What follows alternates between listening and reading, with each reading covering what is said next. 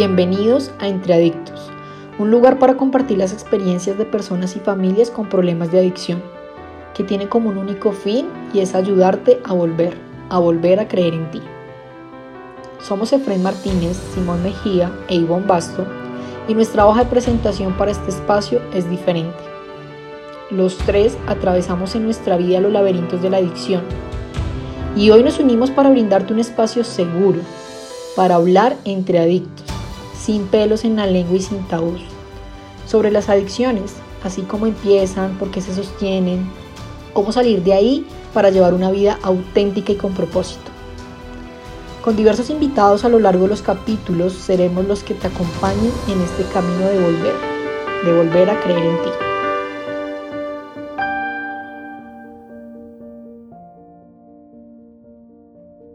Hola a todos, bienvenidos a Entre Adictos, un capítulo más de la línea de nuestra marca Volver del colectivo Aquí y Ahora.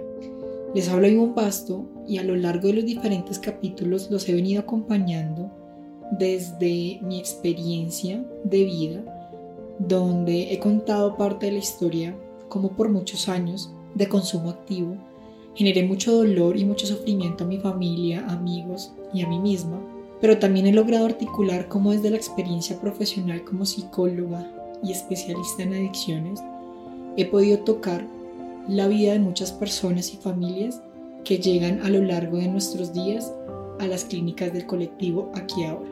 Hoy arranco con, con esta introducción porque quiero tener un espacio en este capítulo más desde la experiencia profesional porque muchas veces llegan familias con muchas inquietudes, dificultades y desconocimiento frente a la adicción. Y a este capítulo lo llamo Cuando el cuerpo habla. Muchas veces en las familias se presentan situaciones que no se saben cómo manejar y que cuando no se tiene conocimiento de qué es una adicción, cuáles son los signos y síntomas que se presentan, muchas veces se normaliza este tipo de, de sucesos que pasan en el día a día y he visto familias que desde la negación eh, refuerzan sin querer el consumo eh, de las personas que tienen esta problemática. Cuando el cuerpo habla, muchas veces el lenguaje no verbal nos dan tips o luces de que algo está pasando. Es, es un semáforo rojo que nos está diciendo stop. Hay algo que tenemos que hacer. Para arrancar y ver cuáles son esas señales del cuerpo yo iniciaría este capítulo contándoles o recordándoles que la adicción es un proceso.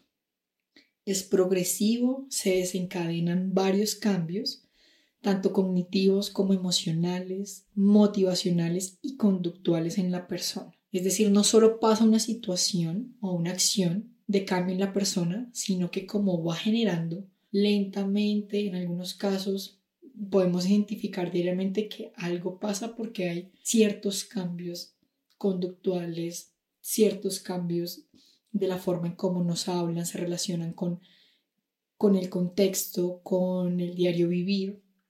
Y esa es la primera clave que tenemos que tener.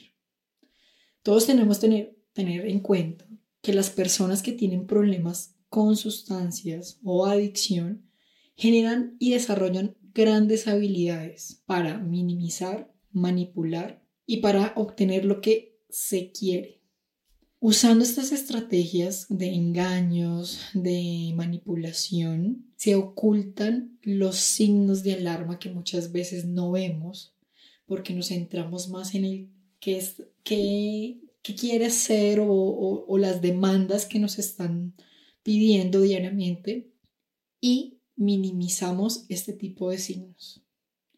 Así que eh, el cuerpo habla generando muchas manifestaciones y en este primer corte de este capítulo vamos a hablar de 10 señales que nos pueden decir que algo está pasando con mi hijo, con mi esposo, con mi pareja, con mi ser querido. El primero es cuando empiezan a tener un deterioro de todas las actividades regulares. Se presenta una disminución de la capacidad de responder a todas las actividades que día a día la persona antes tenía una disposición o una conexión o motivación fluida, espontánea, y se puede observar que la persona empieza como a luchar, a justificar, a minimizar, a dejar de ir a este tipo de responsabilidades como el tema académico, laboral, se pierde desconexión en temas de horarios, de hábitos. Entonces la persona pierde eh, la motivación al generar las actividades que normalmente realizaba. El segundo son los cambios en la conducta habitual y sus estados de ánimo. Este es otro signo que nos da gran, gran alerta de que algo está pasando y es porque la persona empieza a generar cambios repentinos emocionales y de su forma de ser. Entonces es cuando podemos ver que de un momento a otro la persona está triste, se aísla y de un momento a otro se puede empezar a conectar con nosotros, a hablar, a generar eh, espacios de alegría, de euforia. Un ejemplo puede ser que mm, puede ser lo más cordial y puede pasar de la cordialidad al enojo, al reprochar, al no estar de acuerdo. Entonces, este es un, una alarma que nos puede mostrar que la persona puede pasar de mostrar mucho interés a generar apatía. Y va acompañado de modificación de las actividades que hablaba con el, con el primer deterioro, deterioro y es ya no tienen hábitos del sueño, rechazan a los viejos amigos, cambian la forma de hablar, evitan los espacios de familia o de compartir. El tercero son las exigencias inusuales de dinero. Esto es algo que se presenta mucho en adicción y se se va como creciendo en una ola de nieve porque las mentiras, la manipulación para conseguir lo que se requiere eh, va enlazado pues al consumo.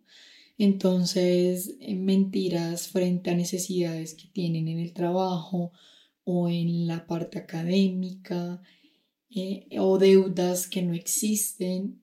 Y en muchos casos estas exigencias se pueden eh, pasar a un nivel de generar pequeños robos, porque si como familia no se cede a este tipo mm, de, de dar dinero, pues se puede presentar que se empiezan a perder mm, dinero, joyas, pequeños robos que no son usuales en el contexto. El cuarto es cuando hay aparición de elementos utilizados para el consumo. Es decir, en nuestra casa empezamos a encontrar objetos que no son normales para nosotros. Hay una gama de objetos dependiendo las sustancias, yo voy a nombrar algunos eh, como ejemplos, donde algunas papeletas, bolsas Ziploc, pipas, ceniceros, en algunos casos matas donde cultivan pues materitas de marihuana, gotas, si encuentran formulaciones psiquiátricas cuando la persona no está teniendo un seguimiento médico, pitillos, goteros, balas, jeringas y hasta muchas veces paquetes de eh, comestibles con, eh, con ingredientes psicoactivos. Estos son algunos, pero pues en la gama del consumo se encuentran muchos objetos que para las, las familias pueden, pueden encontrar y pues parte de un signo de que porque esto está en mi casa. La quinta son señales físicas. Aquí podemos identificar quemaduras eh, en los dedos, podemos empezar a identificar cambios de estados físicos como las personas empiezan a perder peso, eh, ojeras, sus caras pierden rasgos eh, por el aumento, la pérdida de, peso. Estas señales físicas van muy en eh, cómo, cómo, los cambios fisiológicos empiezan a ser evidentes en el día a día se justifican muchos como no, estamos, estoy teniendo mala alimentación o, o es tema estrés, pero estas señales físicas eh, nos dan alerta por ejemplo, el tema de las quemaduras en los dedos, los dedos amarillos. Eh, en algunos casos hay hemorragias nasales. Todo el tiempo pareciera que estuvieran con gripa recurrente, sinusitis. Eso también depende de la sustancia que la persona esté consumiendo, pues podemos identificar estas señales. La sexta son los cambios de patrones en el sueño. Entonces, aquí em, podemos ver personas que duermen en el día y su, funcionalidad son en la noche o al contrario, ¿sí? Pero al contrario es que terminan eh, acostándose muy tarde, a la madrugada, y en el día eh, se pueden levantar muy temprano, pero su productividad no es la misma porque pierden los hábitos de la higiene del sueño. El séptimo son las dificultades en relaciones sociales y laborales. Estaba muy de la mano de las primeras cuando empiezan a tener como esa pérdida de conexión con, con las responsabilidades. Eh, en estas ya es muy marcado a los vínculos y a la forma de relacionarse con amigos, con la parte académica, con la parte laboral. Entonces eh, prefieren evitar estos contextos y las personas no tienen un consumo em, prolongado como a lo que ellos están teniendo, ya sea con alcohol, marihuana o las sustancias que consumen, pueden empezar a generar un rechazo y la sensación de no pertenecer o sentirse aburridos o, no ser parte y empiezan a eh, rechazar estos espacios o a generar mm, eh, un corte de amistades evitando, o sea, evitan mucho eh, cuando las personas no tienen consumos. Otro, otro signo, el octavo, es el aislamiento. Entonces es evidente cuando prefieren no compartir estos espacios de los que les hablo, pero que en su día a día se vuelve recurrente estar encerrados, no querer hablar, no querer compartir los espacios que antes se compartían como un desayuno, un almuerzo, una comida, salir en familia. Y sus días se centran en estar solos, en estar en su mundo, en sus espacios y evitar todo contacto emocional o vínculo con las personas que lo rodean. El noveno es una pobre higiene y pérdida de hábitos alimenticios. Mm, en muchos casos, eh, cuando la adicción va generando el progreso, ya no importa cómo me veo y cómo me ven las personas, entonces eh, se puede ver un deterioro en la higiene, en cómo se ven, en cambios de, de su ropa, que usaban antes, ahora pueden generar unos cambios a nivel de cultura, de música, de identificación de sustancias, pero también em, se pierde como esa motivación de, de verse bien para ellos. Eh, y los hábitos alimenticios también pierden, entonces, dependiendo de la sustancia que consuman, van a tener algunos atracones de comida o van a querer no tener contacto con, alimentos eh, y pueden generar más ingestas líquidas, mm, pero pues esto también requiere de ver a profundidad dependiendo de las sustancias, que más adelante vamos a profundizar en esto. Y el último eh, signo que se puede ver es mm, la patología dual y, y es aquí cuando se genera una activación de síntomas que antes la persona no tenía. Estos que les estaba hablando anteriormente son como cambios emocionales, conductuales y forma de relacionarse.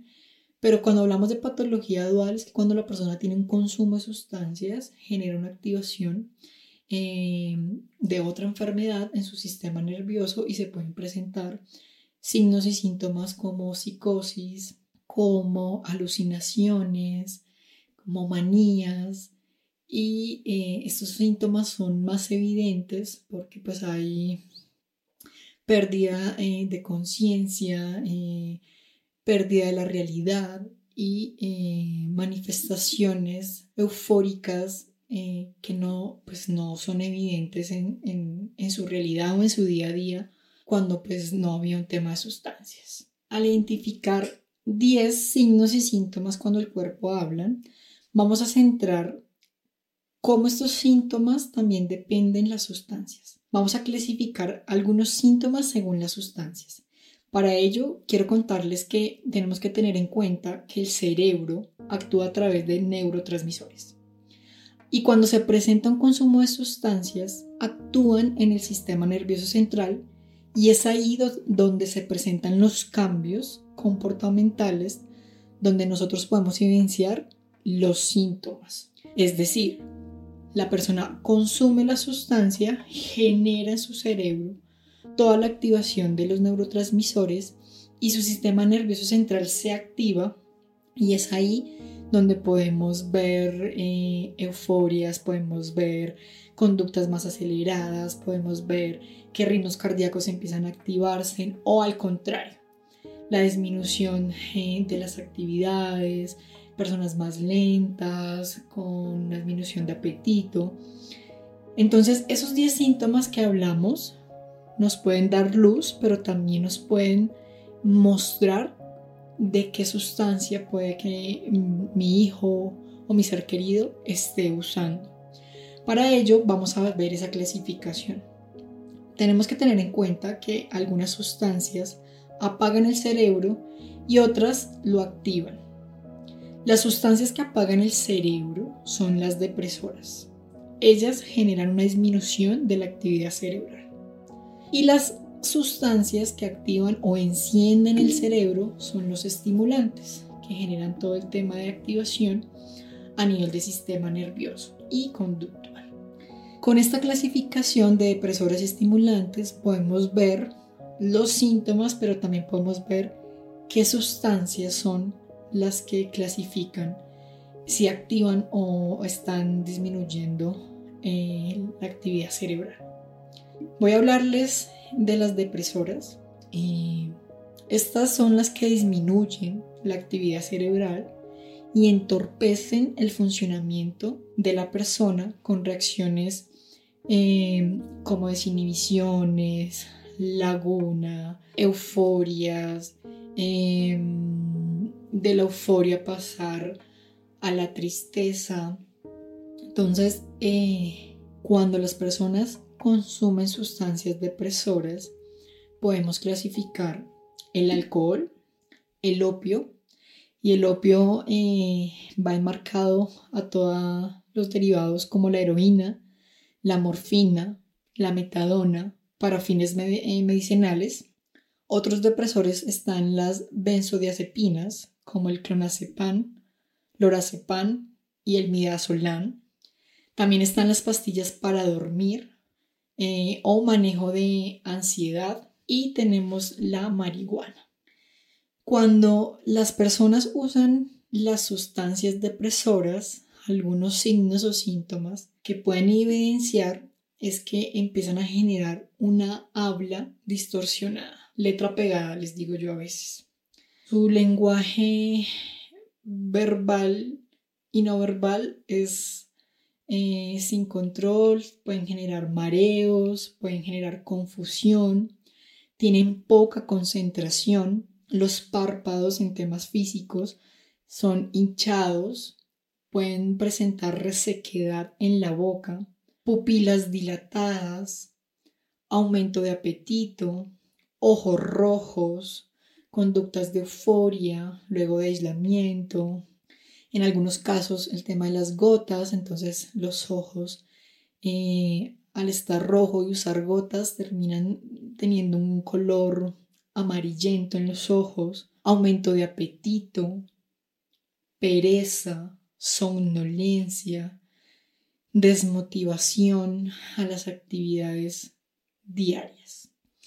Luego de ver cómo las depresoras generan esos cambios comportamentales y esos síntomas que cuando el cuerpo habla, vamos a hacer el paralelo de los estimulantes. Cuando yo les hablo de estimulantes son todas las sustancias que producen sensaciones de euforia y bienestar.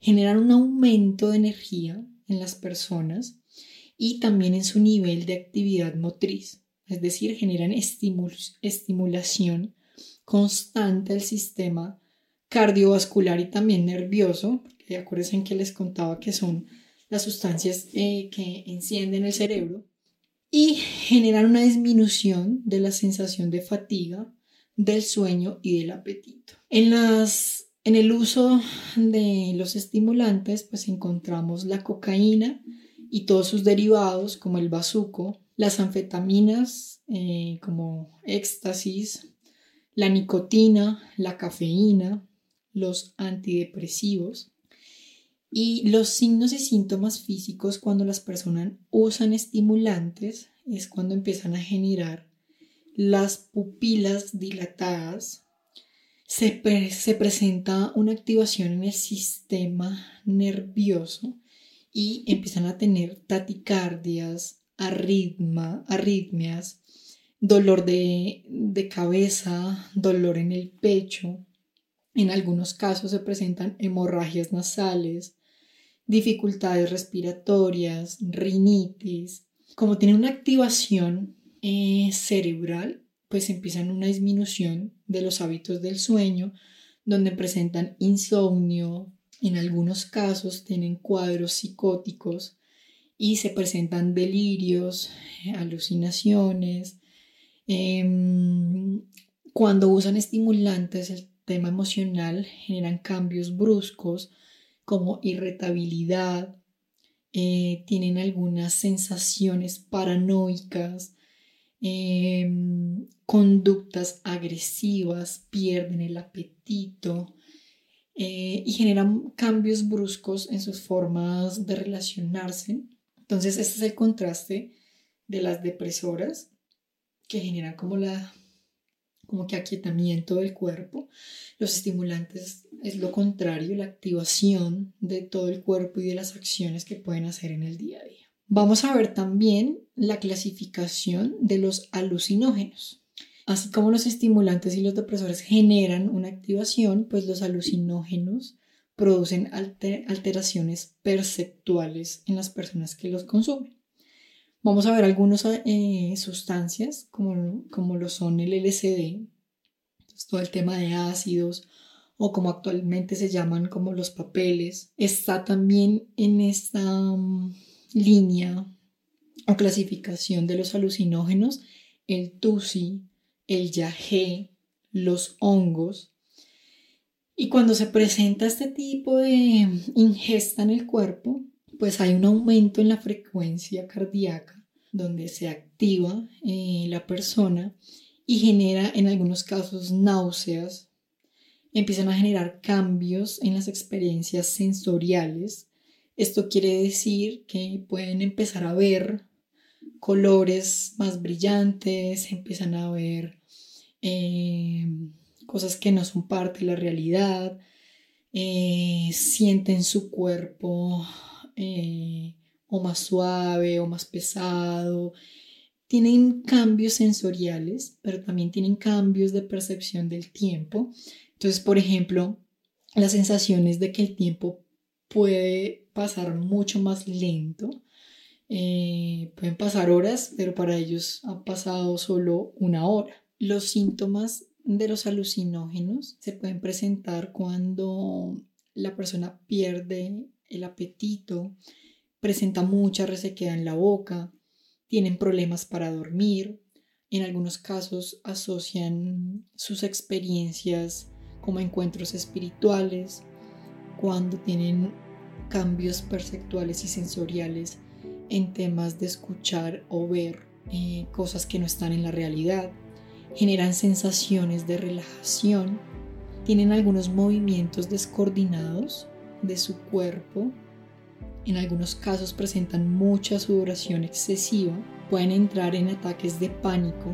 Eh, cuando les hablaba de los cambios mm, perceptuales y sensoriales, se pueden presentar episodios de paranoia, donde empiezan a generar desconfianza extrema de las personas que están a su alrededor, generan eh, situaciones de conflicto irrazonables hacia los demás por esa sensación de que les van a hacer daño o de que están siendo perseguidos.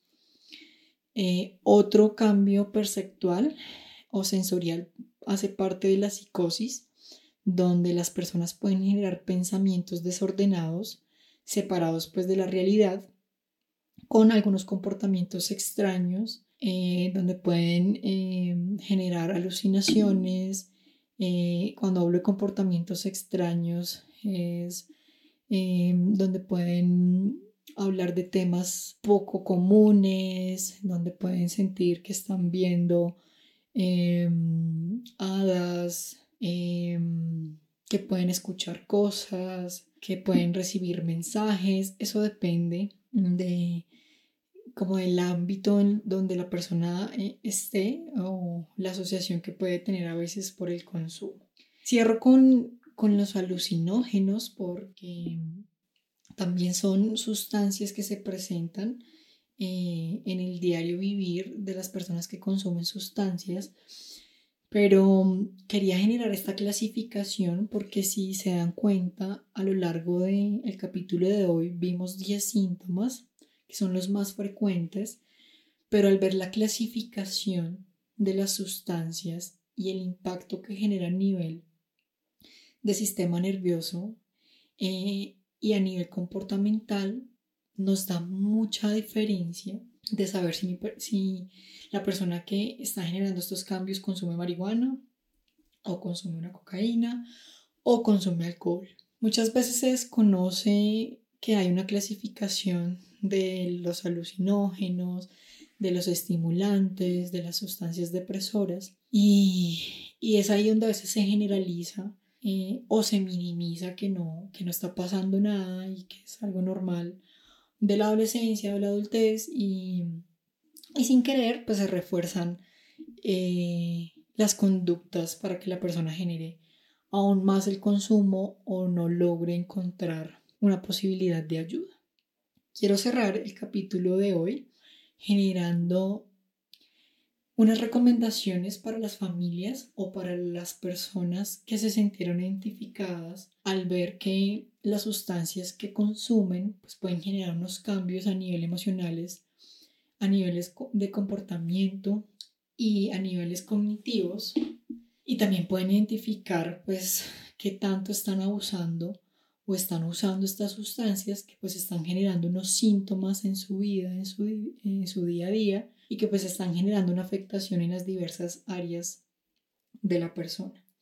Estas recomendaciones van en base a si como familia están viendo estos síntomas eh, y se normalizan, pues es evidente que algo está pasando en esa persona y que pues no lo va a ver por sí sola y que como red de apoyo hay que generar un espacio de comunicación y darle la apertura a la ayuda, que como familia están dispuestos a generar una ayuda. Si la persona está en negación y no genera eh, esa apertura a la familia como ayuda, y ustedes ven estos cambios que vimos hoy, como el cuerpo nos habla, pero también como las sustancias diversas que puedan consumir también nos hablan.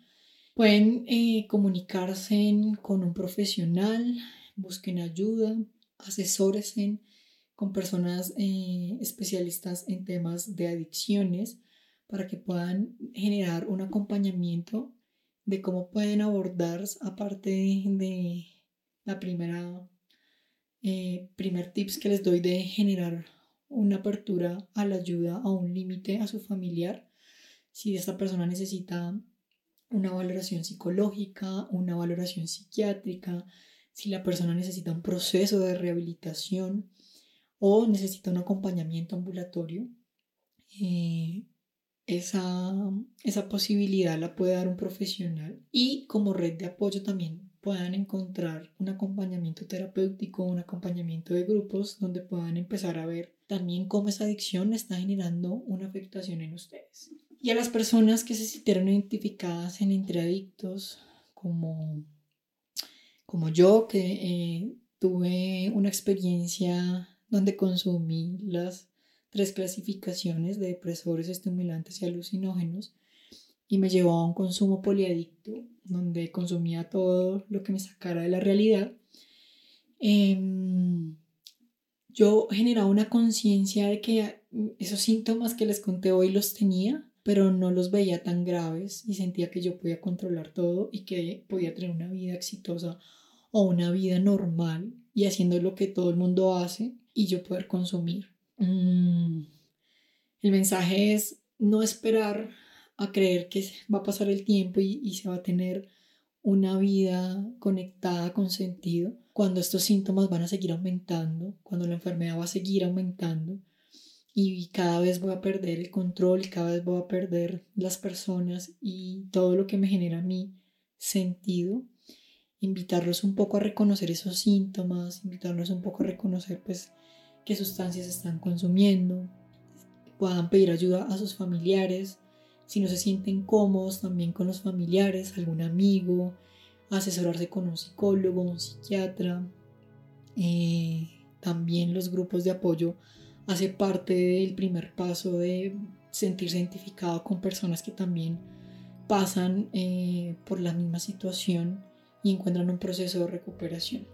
Los invito a que si este capítulo del día de hoy eh, nos ayuda para reconocer si hay o no hay una problemática en casa y sabes de alguien que lo necesita, que lo puedan compartir, que pueda ser útil para las familias o para el adicto que aún está consumiendo y no ha visto esa realidad. Este capítulo nos puede mostrar que muchas veces no decimos cosas desde el lenguaje verbal, pero pues desde el lenguaje no verbal el cuerpo todo el tiempo nos está hablando. Una invitación para familias, para jóvenes, adultos que tengan de pronto una adicción activa. Eh, nunca es tarde para dar ese primer paso desde la línea de volver del el colectivo aquí ahora. Tenemos el acompañamiento en nuestras clínicas, eh, en procesos ambulatorios, en procesos virtuales. Eh, se pueden acercar a todas nuestras líneas que tenemos a nivel de redes sociales. Eh, acá en Entradicto seguiremos brindando espacios para ustedes y espero que el capítulo de hoy sea de gran provecho para las personas que necesitan identificar si algo pasa o no en casa. Nos vemos en un próximo capítulo. Entre Adictos, nuestro podcast de adicciones. Desde la marca Volver y los programas del colectivo Aquí Ahora, estaremos con ustedes todos los domingos. Así que si te identificaste y te gustó el episodio de hoy y crees que le puede ser útil a alguien, por favor compártelo. No olvides seguirnos en nuestras redes sociales, arroba volver, guion al piso, adicciones, y conoce nuestra página web, adicciones.volver.com. Allí encontrarás artículos, testimonios y temas relacionados con la adicción. Así que nos vemos en un próximo capítulo y recuerda, el poder del cambio está dentro de ti.